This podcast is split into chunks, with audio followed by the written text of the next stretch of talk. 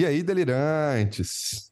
Bora ah, lá. Você faz os, as devidas, né? Passo o Rafa vezes, é, o, é, é, o nosso é, apresentador aqui, entendeu? E aí ele, ele que começa. Eu só falo olá, delirantes. Eu ia dizer assim, o Gustavo está aqui com a gente. É isso. Só. Aí o Rafa ele dá uma, uma melhorada. Né? Eu, eu, sou, eu, eu faço às vezes de o Jô Soares aqui da, da, da turma, né? Mas, gente, hoje é um das, daqueles delírios que que deixa a gente bastante orgulhoso, na verdade, porque é uma, uma pessoa realmente especial que está aqui com a gente, que é o Gustavo Barcelos. Para mim, assim, pessoalmente falando, assim, um, de, um depoimento pessoal, para mim, um dos maiores ícones é, da psicologia analítica na atualidade aqui no Brasil. Ele... Pelo amor de Deus, aí você já apertou a minha saia. Mas ele eu... tem voz de radialista, né? Não tem? Tem, tem. tem. Gustavo, ah, Gustavo tem, tem, tem uma voz bonita. É... Enfim, gente, o, o, o, Gustavo, assim, a gente. Eu já tinha visto, né, é, apresentações do Gustavo em congressos. É, ele é uma figura que, enfim, conhecida no meio da psicologia analítica. É, excelentes livros publicados. Eu tô com dois seus aqui, viu, Gustavo? é, e, e um tema que eu pesquisei, né, um tema que eu pesquiso, que é as relações de trabalho e, e aspecto simbólico, psíquico na perspectiva da psicologia analítica das relações de trabalho, eu dizia que eu digo, né, que o meu livro é o primeiro livro, pelo menos que eu conheço, que trata das questões psicossociais do trabalho à luz da psicologia analítica. Porém, o texto para mim que é pioneiro está aqui, está nesse livro que você escreveu. O primeiro capítulo é sobre o trabalho, que é brilhante. Eu uso muito ele como referência para escrever meu livro também. Ah, que bom. Enfim, gente, Gustavo Barcelos, ele é, para mim, ele é um cara realmente especial e, e, acho que uma das, além de toda, toda a profundidade que ele tem no campo da psicologia analítica, da psicologia arquetípica, que a gente vai falar um pouco disso também, queria ouvir o Barcelos. É, ele é um cara que traduziu muitos títulos do James Hillman, conhece Hillman, assim, acho que talvez um dos maiores conhecedores de James Hillman, pelo menos aqui no Brasil. Então, acho que é isso, né? Não, é, não vou ficar aqui descrevendo currículo, porque isso qualquer um pode ler nas orelhas dos seus livros. Eu preferia gastar mais tempo aqui, ou empreender tempo discutando e delirando aqui sobre um tema que a gente elegeu para falar hoje, né, em, em, comum acordo com o Gustavo, que é imagem. É algo que a gente pesquisa bastante, uma vez que nós três, é, o, o, nosso nossa trajetória acadêmica é no campo da comunicação, na, trajetória acadêmica, assim, né? Eu, eu, Zé e eu somos psicólogos, o Léo é comunicador mas a nosso nosso mestrado e o doutorado dos meninos é na comunicação. Então a gente tem uma leitura uh, a partir das ciências do imaginário que eu acho que traz um lugar muito interessante dessa troca aqui para falar sobre imagem. Né? Acho que é bem, bem bacana. Bora lá. Eu queria, só queria fazer um adendo. É, foi muito engraçado, né? Nesse nesse convite, a gente resolveu elencar alguns temas para falar o que, que a gente vai sugerir para o Gustavo Barcelos, né? E a hora que a gente foi ver, já tinha uns, uns 10 temas de sugestão dos três, assim. se, se bobear, cada tinha, né? Não, vou pensar, delirando com o James Hillman, delirando com a psicologia arquetípica, delirando com, com o quê? Né? E aí o Zé no final falou, não, vamos escolher três, né? Então foi uma coisa digamos, disruptiva para esse delírio, né? Que muitas vezes a gente chega sem tema, né? E a gente teve muitos, né? No final das contas e acabou uh, escolhendo cada um, né? E só para avisar, eu ganhei. Fui eu que escolhi o tema da imagem. Que bosta. Não, mas quando você sugeriu imagem, eu gostei também. Bora lá. Bora. É, vamos ouvir, vamos ouvir, Gustavo. Que imagem. Fala, Gustavo. Muito bom, obrigado, obrigado pelo convite. Um prazer estar aqui com vocês, delirando, soltando a, a língua. Vamos soltar a fala, né? É muito bom, eu gosto muito da proposta e muito obrigado pelo convite. Se, se são tantos temas, podemos combinar outras conversas também. Se, tem, se, tem, se tem assunto, aí tem vontade. Não e... dá ideia, Gustavo, pelo amor é, de Deus. Não, é legal. Agora, vocês falaram aqueles três temas, enfim, o tema da imagem é importantíssimo, né, dentro da, da, da, da teoria e da prática de uma psicologia junguiana arquetípica. Tudo bem. Agora, eu fiquei também interessado, já para perverter um pouco a agenda, nessa questão do trabalho aí. Você falou do trabalho, é um tema tão, tão oportuno, tão interessante, tão importante, não é? Você mencionou, Rafael, você tem um livro sobre isso? É, eu gostaria de conhecer. Olha só, trabalho, sofrimento e auto. Ah, que legal. Sofrimento e autorrealização.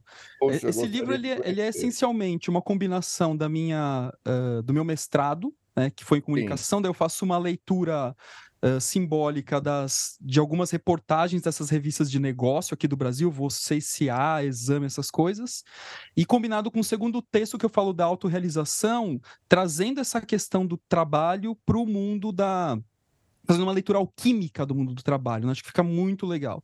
Eu gosto bastante da leitura que eu faço. Tudo bem, claro, se foi o que fiz, eu tinha que gostar, né? Mas, mas eu acho que tem um quê de criatividade aqui, especialmente para trazer a imagem do trabalho, que é o que você traz aqui no seu livro, que se chama Psique e Imagem, né? Então você faz uma leitura muito legal dessa, é, desse, desse tema, né? Então, é, é um livro bem, bem escrito, modéstia à parte.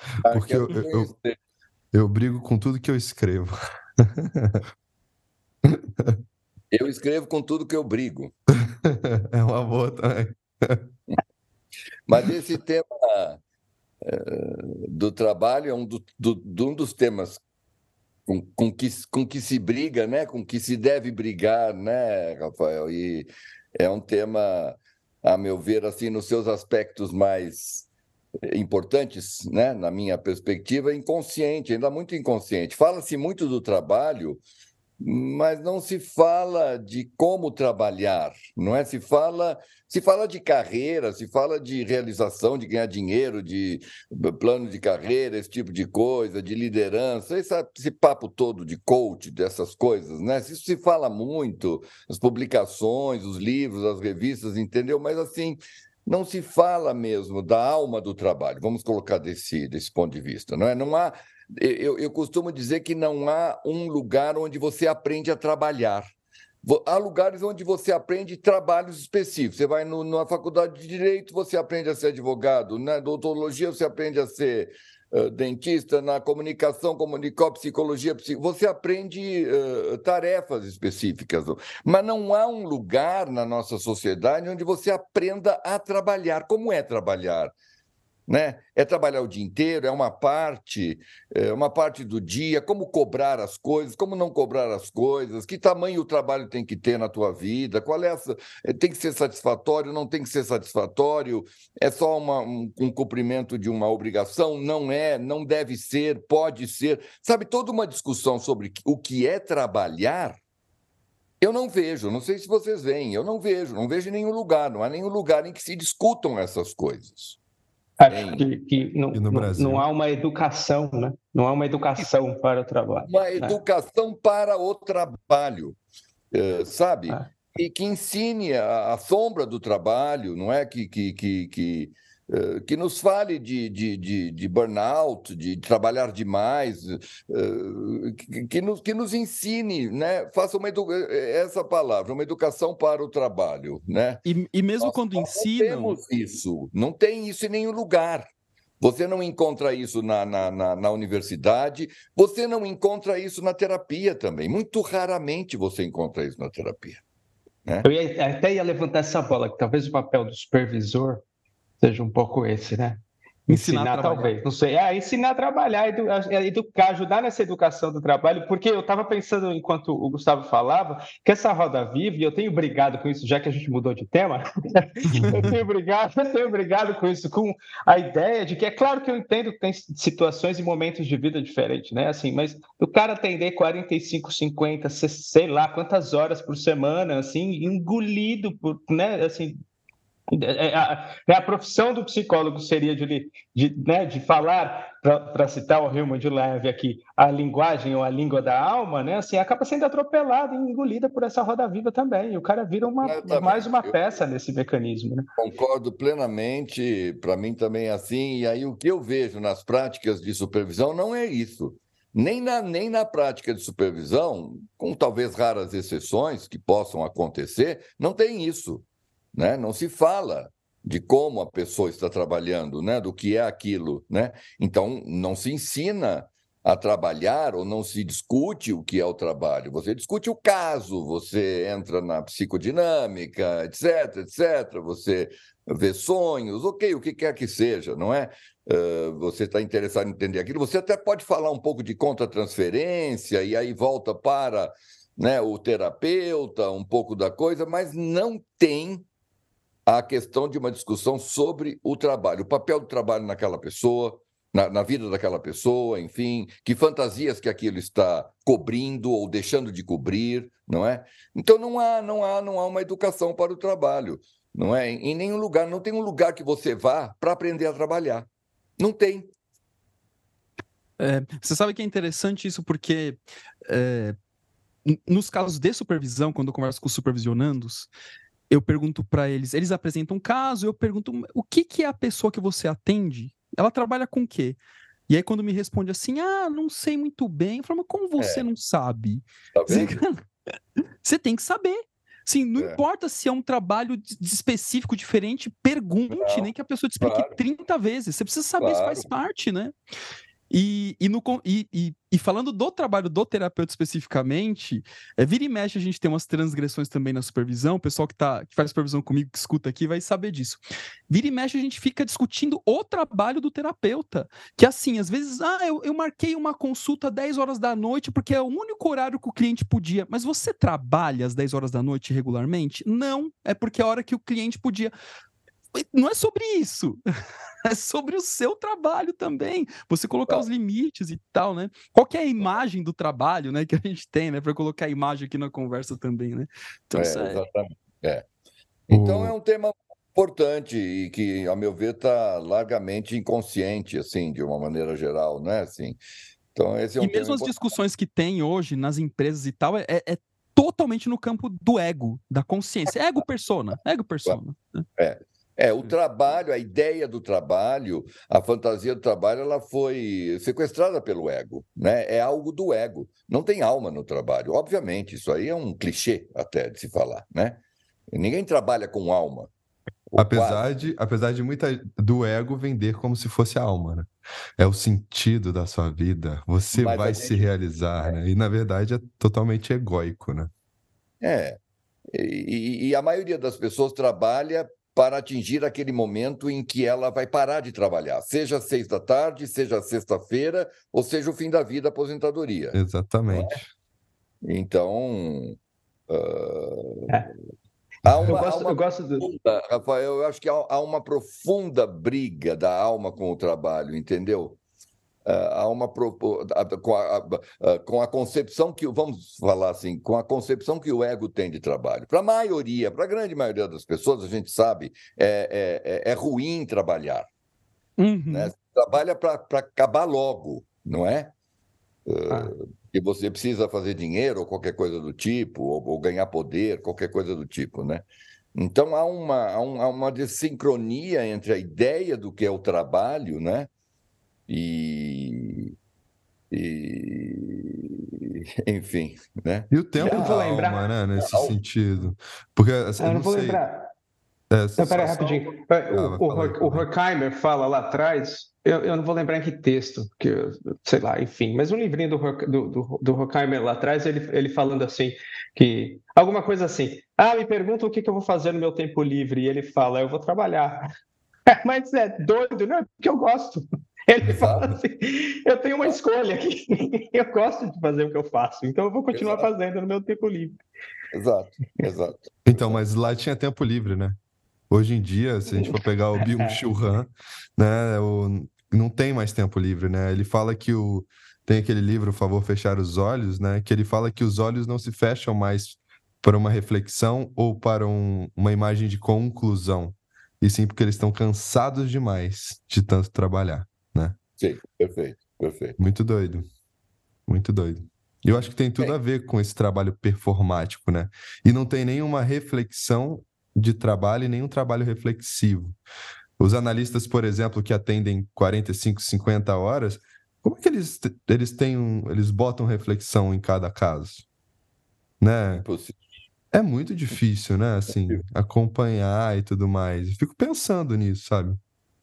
E até o trabalho com o próprio material, né? Assim, que, que, que momento que eu vou ter para trabalhar o meu material, para destilar meus sonhos, né? Assim, para mergulhar no meu mundo interno imaginal, não dá, né? Assim, que hora que eu vou fazer isso?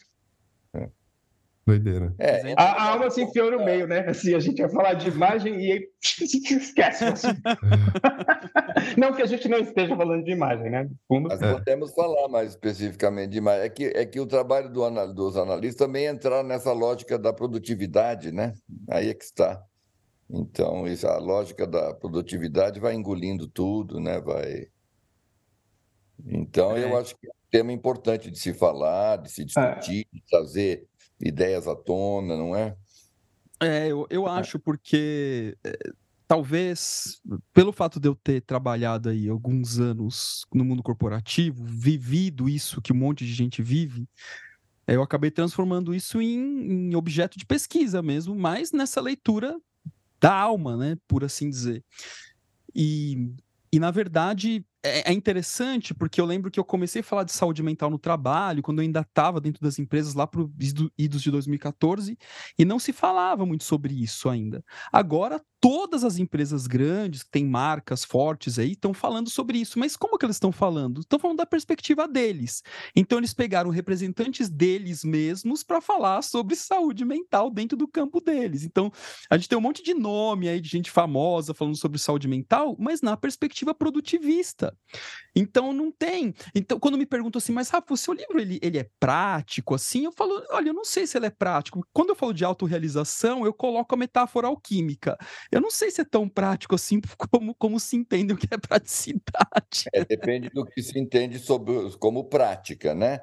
Porque alquimia é uma prática, era isso que eu ia falar, e eu acho interessante dentro desse assunto esse, essa espécie de deslocamento que o Hillman faz, né, que ele nos entregou, entre, entre trabalhar com uma ideia de individuação, que sempre nos coloca, digamos assim, né, no, no, no imaginário dos processos e tal, que é um pouco complicado, para esse termo que ele usa, que é tão bonito em inglês, soul making, não é? Que a gente traduz como fazer a alma, cultivar a alma, enfim, tem algumas possibilidades de tradução, mas que é um trabalho.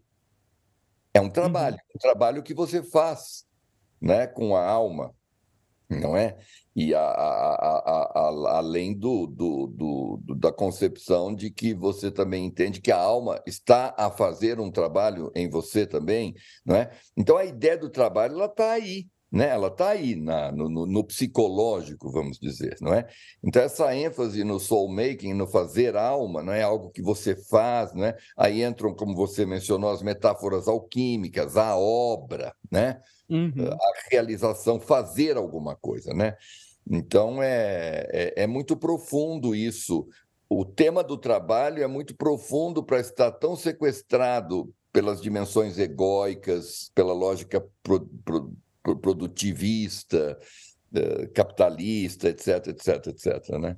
Isso, isso que você está falando, Gustavo, só, só para um adendo, você já deve ter lido também, é, tem um livro chamado O Trabalho como Vida, né? Trabalho como Vida, acho que não tem o O na frente, do Dietmar Kamper, né? E, e ele vai trazer essa distinção entre obra, obra e trabalho, né? Ele vai até trazer a, a imagem do trabalho como um, com um instrumento de tortura medieval que era o tripalium, né?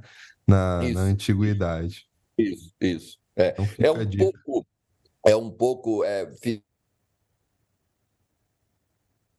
Leonardo, assim, é, é, um pouco essa distinção que a gente pode fazer, que é feita desde os gregos, entre labor e poiesis, né? Sim. Labor e poiesis, né?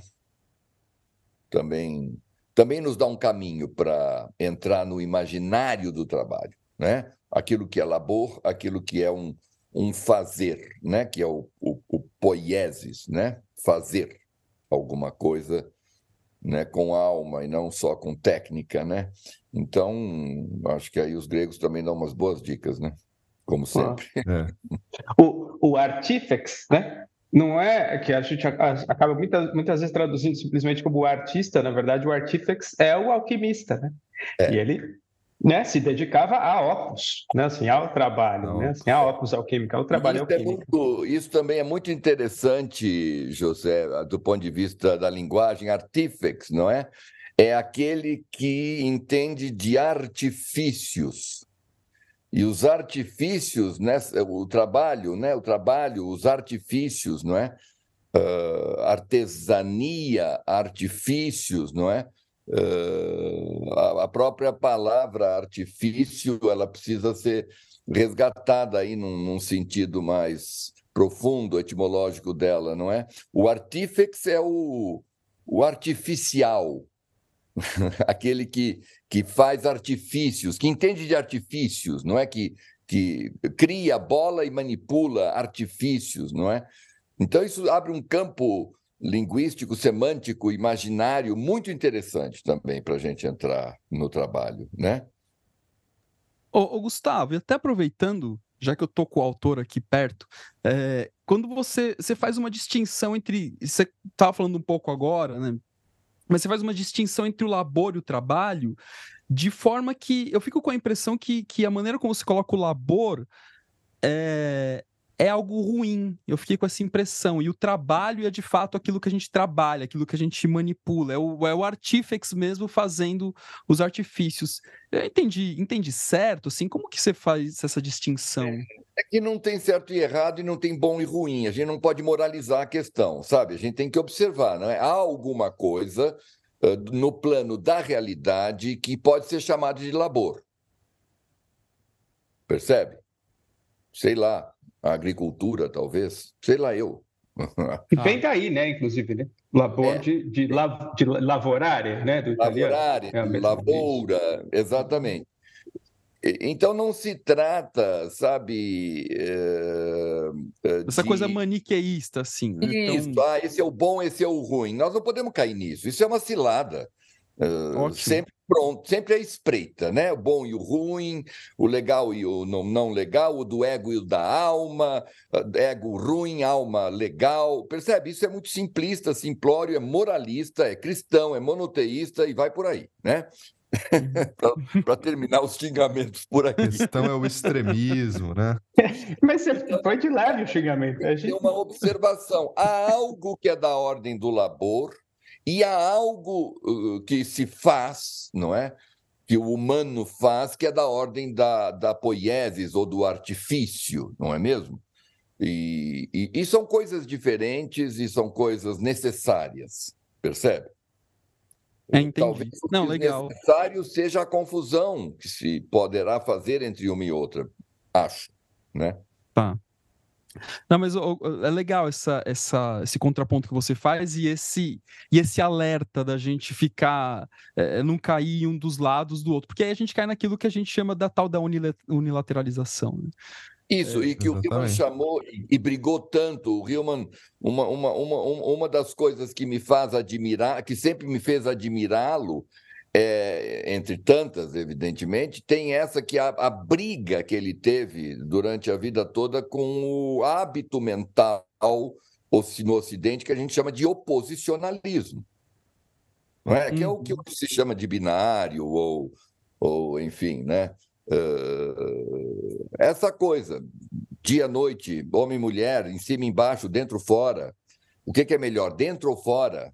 O homem uhum. ou a mulher, o, entendeu? O dia ou a noite. Entendeu? Esse, é, é, esse hábito, é, é tão sério isso para mim, essa coisa de brigar com esse hábito do oposicionalismo, que em, em última instância é compreender uma coisa pela outra. Percebe? Então, o que, que é o dia? Ah, é quando não é noite. Não. Não há uma outra maneira de se entender o dia? ah, é a ausência de treva, ou a, ou a noite é a ausência de luz. Percebe? É, isso está muito enraizado e ele e o Riemann botou o, o dedo nisso aí, você está me entendendo? Cavocou isso aí para dizer isso está errado, isso é uma maneira ruim de pensar, isso não abre caminho na compreensão das coisas, né? E, e é interessante você falar isso porque é, já me peguei, já comecei me debatendo nisso uns tempos atrás, porque o Jung ele traz um pouco mais, eh, de maneira mais intensa, essa ideia do, do oposicionismo, que eu é. acho que é interessante sobre vários aspectos. Mas o Hillman ele traz uma ideia que eu acho é, é, já uma evolução disso, que é a ideia do contraste. Ah, Ou sim, seja, completamente. Não é oposição, mas é alguma coisa que dá perspectiva, e a gente precisa disso para poder. É mais É mais ainda, Rafael, é mais ainda. A relação entre duas coisas. Existem. Eh, eu acho que o que a gente pode aprender com isso que o Hillman traz, ele não traz exatamente isso, mas nós estamos dando os nossos passos aqui também, não é mesmo? É, é, é entender que entre duas coisas existem diversos, diversas possibilidades de relação. Uma delas é a oposição, a outra é a colaboração, a outra é o contraste, a outra é a coincidência a outra é a negação, a, a outra é a indireção. Você percebe? Então, você resumir a, a, a, relação entre duas coisas apenas como oposição, ou mesmo só contraste, tem contraste, mas tem outras coisas ainda, eu insisto, sabe? Uh, que, que é exatamente. guardam relações diversas entre si. E, e, e, e, nós penetramos muito mais na realidade das coisas se, se buscarmos observar e, e, e perceber que, que tipo de relações duas coisas guardam. Percebe que interessante? Isso fica mais poli, policêntrico, multifacetado. É, eu, eu acho que é o, é o que você fez aqui no Mitologias Arquetípicas. É, é o, que eu, você... é eu intencionei fazer, não sei se é o que eu fiz, mas intenção era essa, exatamente. Fez, fez, é. Que, que você, que você começa apresentando, eh, dizendo o seguinte, olha, é difícil explicar o mito em si, mas como que é o mito em relação a? É, e aí você faz toda uma ampliação que eu acho brilhante, né? Eu, eu confesso que eu não li o livro inteiro, né? Eu li alguns, alguns capítulos, é porque como você trabalha os mitos separadamente, não precisa é. nem necessariamente tá. ler é o livro do, do, começo ao não. fim, assim, pode pular capítulos, né? Mas acho que é o que você faz aqui, que é muito rico e que é o que a gente tenta fazer aqui no Delírio toda semana. Trazer, sim, sim. passear sim. pelas imagens em vários lugares. Você estava fazendo uns contrapontos aí, é que você não viu os contrapontos que o Zé faz, ele incomoda a gente que o tempo todo. Né? que ótimo, que ótimo.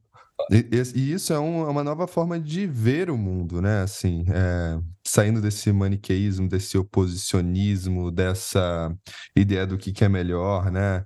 É, um, do, um dos autores que também faz isso, além do Hillman, né, é o próprio Edgar Morin, com o ah, método ah, da complexidade. Cara, né? eu estava pensando nele o tempo inteiro, enquanto o Gustavo falava.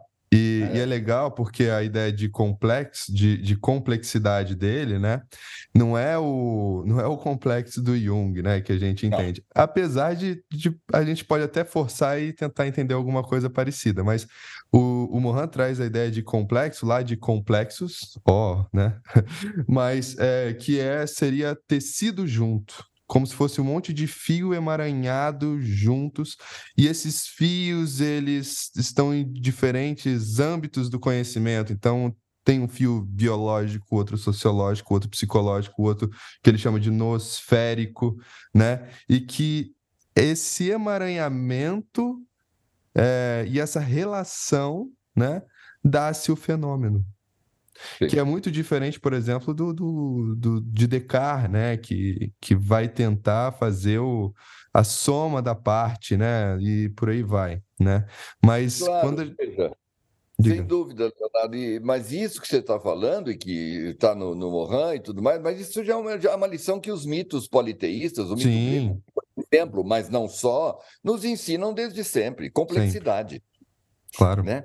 Vai entender. Mas assim, é mitologia. Você não vai entender nunca. É uma, é uma rede de, de, de, de, de complexa né? De, de, de, relações e possibilidades que, que, que, é interessantíssima. Né? Então, isso já está lá atrás, pronto para a gente apreciar. Né? É, é, enfim. Mas, assim, só, só para fazer o, que, o papel que o Rafa falou, assim, é, a psique se manifesta de maneira politemática e monotemática. Então eu fico Sim. com a impressão que a gente está diabolizando tempo. ou demonizando, de certa forma, a, mono, né, a expressão monotemática da psique. Não, não é bem não isso. Não é isso, minha, né? A minha compreensão não é bem essa, José, não é bem essa. É, aí a minha compreensão é de que o, o problema se dá aqui porque faz parte da compreensão monotemática ou monoteísta, vamos dizer assim, achar que ela é a melhor. E, e, e, e, profundamente desconsiderar o fato lógico e evidente de que ela é uma possibilidade entre outras. Perfeito. Entende? Perfeito. Uhum, é isso aí. Era só para não deixar isso solto. Eu queria trazer para não deixar solto. Super, super importante, entendeu? Claro, o monocentrismo, a ideia de centro, a ideia de, eh, enfim, ela é uma, ela, ela é arquetípica, ela é uma, ela é uma possibilidade arquetípica, uh, talvez presente em algumas realidades. O problema é que a sua lógica interna faz, né, com que ela uh, se creia a melhor a única, a superior. Ô, Gustavo, aproveitando o ensejo, eu acho que é um bom momento para te perguntar o seguinte, que me perguntam e, e evidentemente eu não tenho profundidade para conseguir responder isso, que é como que eu poderia diferenciar a psicologia analítica do Jung da psicologia arquetípica do Hillman? Consegue ampliar para gente? Consigo. Vocês têm umas quatro, cinco horas? É, eu fiquei pensando nisso também. Falei, caraca, Rafa, agora que você está perguntando isso? Puta, Puta merda! É, é, difícil resu... é, é, difícil resumir, não esta ópera, mas é resumir esta aula, porque isso seria uma aula, você percebe? E eu não quero ficar aqui nessa, nessa chave, não é? Obviamente que não, mas veja, há, há diferença, sim. Há uma diferença, ela é brutal, ela é enorme, ela é significativa. Eu acho que o Hillman, na psicologia, dá um passo adiante. Agora, vamos ver. Para resumir a coisa, é, é uma, é leitura. O que eu costumo dizer é que a psicologia arquetípica é uma leitura do Jung. O Jung se presta a muitas leituras, não é? Esta é uma leitura que privilegia a ideia de arquétipo como a contribuição mais importante do, do Jung, né? como a ideia mais importante que ele nos trouxe, que nem é dele, enfim, né? É anterior a ele, mas é dele sim trazer essa ideia para o campo da psicologia, isso sim, né? E o conceito então, específico de arquétipo também, né? Isso, exatamente. Essa ah. é uma questão. Uma outra questão também que me vem em mente, Rafael, é assim: a ênfase na alma. Né? Enquanto as outras psicologias, a, a junguiana analítica incluída, a ênfase é no espírito é no espírito. Não é as dimensões espirituais, sejam elas as transcendentes, transcendentais ou mesmo religiosas, ou sejam as logóicas, né, da ordem do, do intelecto e da racionalidade, não é? E a ênfase do Hillman é essa, ele sabe disso, ele coloca isso na psicologia arquetípica desde o começo. Essa é uma psicologia sobre a alma. Você quer sobre outra coisa, vai buscar no vizinho. Aqui nós entregamos isto. Isto não é tudo, mas é o que podemos entregar. Entende? É uma pesquisa, é uma psicologia dedicada à alma. Uh, bom, e aí entra. Bom, então o que é a alma, né? Uh, aí, aí, aí, aí vai. Aí São mais umas três semanas. Mais umas Direto. três semanas, né? Evidentemente. uma, teve uma. Mas, o, mas isso é importante, sabe? Porque você escapa é uma psicologia, a psicologia arquetípica, dentro, vamos dizer, do campo das psicanálises, ou mesmo dentro do campo da psicologia junguiana, né, amplo senso, é uma psicologia que se pretende olhar, servir, atender e, e entender e escutar a alma, aquilo que nós eh, podemos chamar de alma, não é? Então, portanto, é uma psicologia da imagem e não do conceito, é uma psicologia da concretude e não da abstração. Você percebe? É uma, é uma psicologia, novamente, da imagem, não do conceito, entende? É, do pensamento abstrato, etc, etc. É uma psicologia que se faz apoiado em imagens, né? Nós entendemos que alma é imagem, psique é imagem, isso a partir do Jung, blá, blá, blá, ok. Entende? Então, por exemplo, uh, o, o, o melhor livro do Hillman, olha, estou sendo monoteísta, né? Um, um, um melhor. Não tem como, eu sempre venho passear. Tem como, você percebe? Esse negócio pega a gente. É. Tá tudo bem. Trás, uh, mas, assim, o, o livro que eu, de que eu mais gosto dele, que eu acho que é a obra-prima dele, sob vários pontos de vista, poderia ficar também mais uma hora falando isso, é O Sonho e o Mundo das Trevas, é o livro dele sobre os sonhos. Né? Ali você tem mitologia, você tem psicologia, você tem literatura, você tem um monte de coisas ali. É, é, é um trabalho, para mim, impressionante. Eu tive um enorme eh, prazer e a enorme dor de traduzi-lo, entendeu? Porque não é fácil. Bom, onde eu quero chegar? É um livro inteiro que, se você quiser te dar uma teoria dos sonhos, de como entendê-los e praticá-los e abordá-los e trabalhar com eles, E, e portanto, para mim, ao ser uma, um livro que te, te entrega uma teoria sobre os sonhos, ele te entrega uma psicologia, porque o sonho é o evento paradigmático, né? E ele não tem, se vocês devem ter lido, eu imagino, não tem nenhum conceito.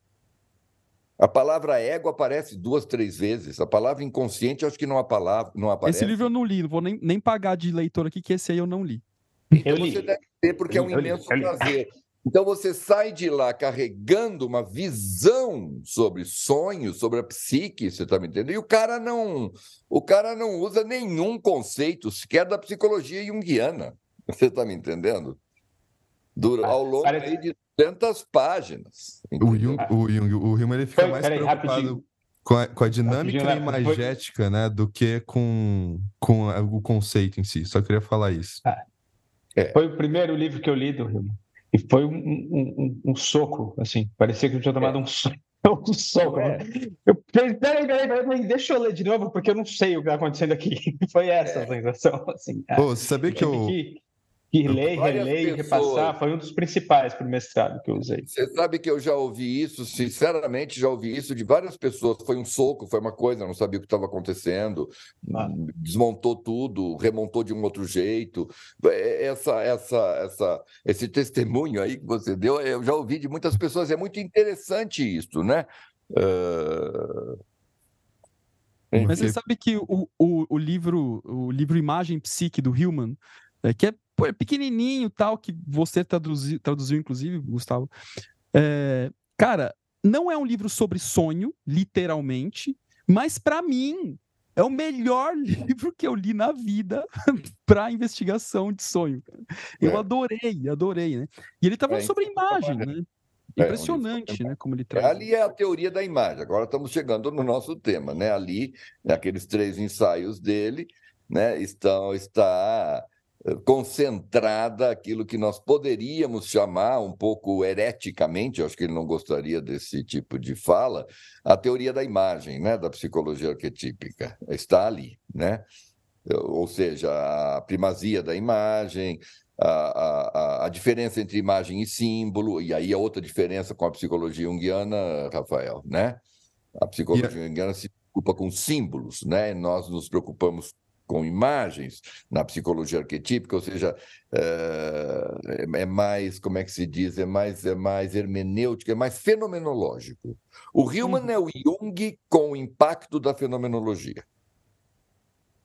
E, e é muito... uma, uma ótima, uma ótima explicação para quem precisava de quatro horas, conseguiu colocar em uma frase. Mas não é isso que os grandes mestres fazem para puxar o saco um pouco, não é isso que os grandes mestres fazem? Eles conseguem dizer tudo numa sentença, né? É muito doido, né? Não, eu já ouvi muita gente falando assim, ó.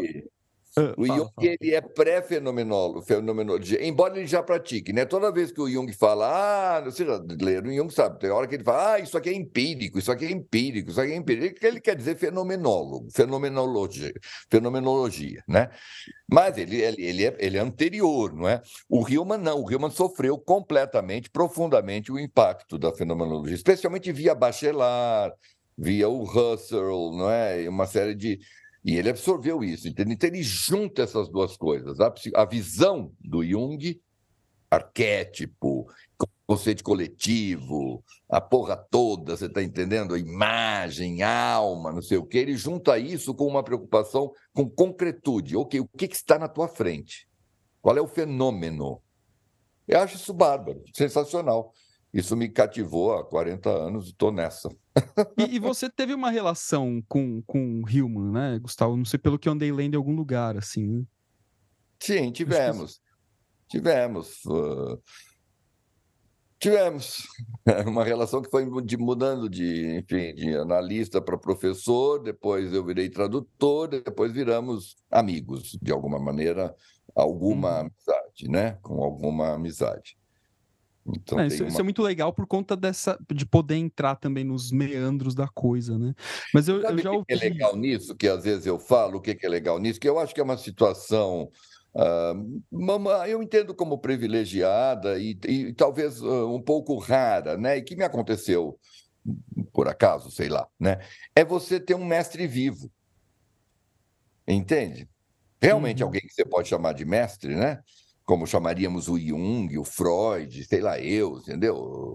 O, o Sartre, sei lá eu, você está me entendendo? E você ter um mestre vivo com quem você fala. Isso é muito isso é muito poderoso, é muito potente, é muito interessante. Eu tinha consciência disso, né? Acho que eu tinha consciência disso e tentei aproveitar né, bastante a partir da pequena consciência que eu tinha disso. Né? Essa consciência aumentou quando ele morreu, evidentemente. Aí essa consciência aumenta, né? Uhum. Mas é interessante, eu acho isso interessante também. Eu, eu já ouvi, não sei se você já ouviu, Gustavo e turma, é, que o, o, o Jung e o Hillman ficariam surpresos, né? O Hillman ao descobrir quão jungiano ele era e o Jung ao descobrir quão Hillmaniano ele era. Ah, claro, sem dúvida, é. O, o, o, o Hillman dá testemunho disso no, no livro, não sei se vocês conhecem, O Lamento dos Mortos. Estava pensando nele, é, isso mesmo. O diálogo dele com, com o sono. sono. É. Sunny, né? Então, há um momento, porque ele ali Ali é o momento em que o, nós tivemos acesso ao livro vermelho, né? E o Riemann foi uma das primeiras pessoas que teve acesso, por causa até da, da enorme amizade que tinha com o sono, né? É, teve acesso, porque ninguém sabia. Conhecia-se uma ou outra coisa, mas ninguém sabia o que tinha ali, o que, que era, né? E ele diz lá, não sei se vocês se lembram, nossa, mas isso aqui é o que eu fiz a vida inteira, eu não sabia. eu não sabia que eu estava, eu estava levando adiante este projeto que está aqui do Jung. Imagem, conversar com a imagem, conversar com mortos, conversar com uh, a psique, a alma em primeiro lugar, blá, blá, blá, blá. Você está me entendendo? Imaginação ativa, uh, ancestralidade, deixar a uhum. imagem falar, não colocar o que eu acho da imagem, mas deixar a imagem falar. Isso tudo que o Jung fala no livro vermelho, ele diz, mas isso é, é, é, é o meu, foi o meu projeto de trabalho a vida inteira. Então, eu acho que tem um pouco a ver com o que você estava dizendo, né? Dele se perceber um Jungiano. É, os primeiros escritos, né, dos livros negros e do livro vermelho, o Jung, ele, ele parece até que ele vai soltar o stick to the image, né, que o, o, o próprio Hillman fala, e é do Lopes Pedraza também, né? O, se eu não me engano, é dele, né? O, e, não, e, é do Jung. É do Jung? É do Jung. Stick é to the Jung. image?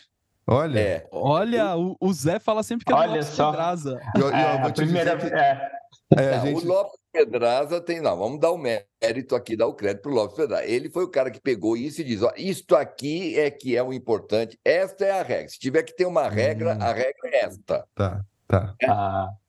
Mas ele não tirou da cabeça dele. Isso está no, no, no, no Jung, está lá, nem me lembro.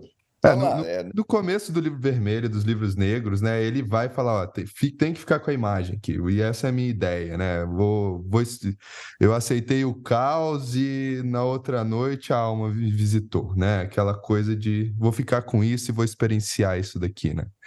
E aí, quando eu li essa primeira vez, esse impacto, né? Eu falei, é, caraca, meu, é, é, muito é muito Hillman.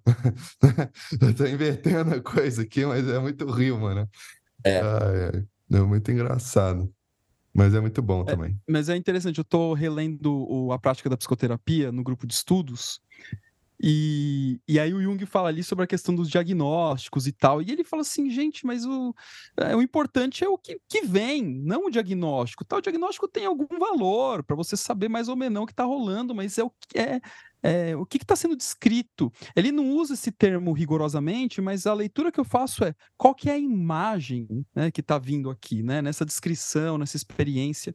E eu penso que às vezes até os analistas mais iniciantes eles ficam ansiosos para quererem categorizar, elencar, ou seja, trazer para esse monoteísmo do ego porque, na verdade, o próprio analista não suporta a angústia diante do desconhecido que aquela ah, imagem sim, apresenta.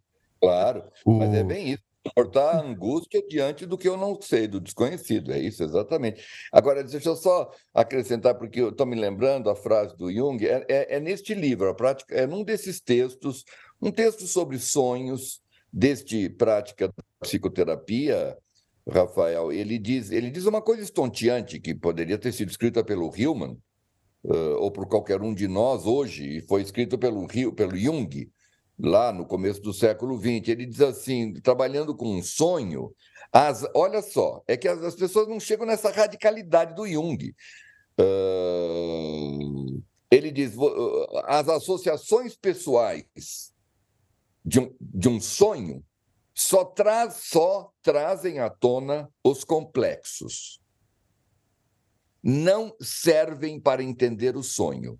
Para entender o sonho, é preciso ficar o mais rente possível à imagem. E aí ele complementa, ele complementa ainda nesse livro falando: e é por isso que o meu esforço último é fantasiar junto com o cliente. Não é pouca imaginar junto com o cliente, né? Não é pouca importância que eu dou à imaginação. Ele fala e isso. Que Jung é esse? Esse é o Jung que a gente adora. Esse é o Jung que eu adoro, você está me entendendo? Isso aí. Entendeu? E, ah. é, cara, as pessoas vão para outro Jung, né? A coisa mais quadradinha e tal. Agora veja o homem, um cara que está dizendo um negócio desse, a radicalidade disso aí, gente, a explosão que isso faz, não é? Isso é os, os 12 arquétipos, né? Que agora você pode escolher um e fazer sucesso na internet. sem, sem, contar que aí seria papo para mais uma hora, mas sem contar que ele estava assim, rompendo com o processo freudiano, né? Aí quando ele fala isso, né? Essa história Agora... da associação, ele, isso, né? é bem aí, não, né? Assim. Mas é, o cara dizer, olha, você pedir associação pessoal para o seu paciente não vai te ajudar nem um pouco a entender o sonho, porque só vai trazer à tona complexos pessoais que não interessam. Porra! O, é ca... o cara era ousado, né? E ah, corajoso. É desculpa, mas é foda, desculpa. É, mas, mas é, é, aqueles parágrafos que ele vem correndo com os dois pés no peito do, do cara. né? quando, ele faz isso, ele é um parágrafo, mas o cara me derrubou. Esse, esse, é o Jung que a gente gosta. Cara, a gente é gosta. a gente gosta e é o Jung que o Hillman bebeu. Então, o, Jung, o Hillman bebeu esse Jung, e aí tem a genialidade de ter levado isso muito para frente, né? Sem dúvida. Você e sabe o, que e o momento aqui, também, né? Porque... Ah, fala, fala. Não, não, assim, o um momento, porque assim, teve, teve outros autores, como, por exemplo, o Henri Corbin, que ele meio que ficou apagado, né, no, no, mundo científico, assim, né? Eu acho que o, foi um momento em que ele era bem contemporâneo ao Jung, mas que não teve uma aceitação, né? Talvez o Jung, quando ele escreveu Eu sou empírico, é, eu não estou falando nada de metafísica, era exatamente para ele se é, defender, né, de alguma alguma ameaça cartesiana, racionalista. No entanto, no, exato, e no entanto transformaram né, o Jung num metafísico. Também, e ainda. Ah, o pessoal né? adora fazer isso com ele. Né? É. É, muito bom. Mas você sabe que, só para a gente precisa ir caminhar para o fim aqui, é, só queria comentar que nós três a gente gosta muito do Resposta Jó do Jung, né? E, e eu acho esse, esse livro, para mim, o brilhantismo dele, dentre várias coisas, né? É, de novo, sendo monotemático aqui de alguma forma, mas é o fato do Jung, esse, ele tá solto nesse livro. Ele tá solto, ele tá passeando, ele esqueceu o conceito também, ele foi lá, passeou, cara, trouxe muita coisa da experiência pessoal, da, talvez a trajetória dele, da, da relação com o pai dele, mas assim, é, é, é, impressionante como, como aquele livro ele é um Jung vivo, assim, né? Eu acho muito legal. Diferente de, sei lá, um tipos psicológicos que é o Jung conceitual, Jung. Né? É, são, é. são outros, diversos Jungs também que a gente pode entrar ah, em contato, né? Eu acho que isso que é muito legal. É, exatamente. É um autor que uh, permite muitas leituras, né? Muitas, muitas entradas, né? muitas portas, muitas vias de acesso, muitas leituras, né? Eu, eu gosto muito dessa da leitura do Hillman, né? Dos arquetípicos, né? Por uma série de razões e por entender, aí sim, puxando a sardinha, por entender que são. Porque o resto tudo, gente, olha, sinceramente, é um pouco mais do mesmo. Você está me entendendo, na minha opinião. Posso estar falando uma, uma, uma, uma obscenidade, mas assim, é, para mim é um pouco mais do mesmo, entendeu? Acho que dentro dos arquetípicos, não só o Hillman, tantos outros autores, né? Acho que é aí que a gente tem um, um, um passo, sabe? É, uma contribuição, assim talvez como o Jung tenha contribuído para o crescimento da psicanálise, mesmo que a psicanálise talvez não reconheça isso, é, talvez o Hillman contribuiu para o crescimento é, da psicanálise. Eu, eu, é, sem dúvida, eu entendo muito bem o que você está dizendo e não me leve a mal, mas eu detesto essa palavra contribuição. Parece uma coisa de igreja, você está me entendendo? acho que o Jung não deu contribuição porra nenhuma, ninguém está dando nenhuma. Os, os caras interessantes não estão dando nenhuma contribuição, Rafael. Eu espero não estar dando nenhuma contribuição para o bingo da igreja. Você está entendendo? não, não, me leve a mal. Você está trabalhando para a gente voltar no começo.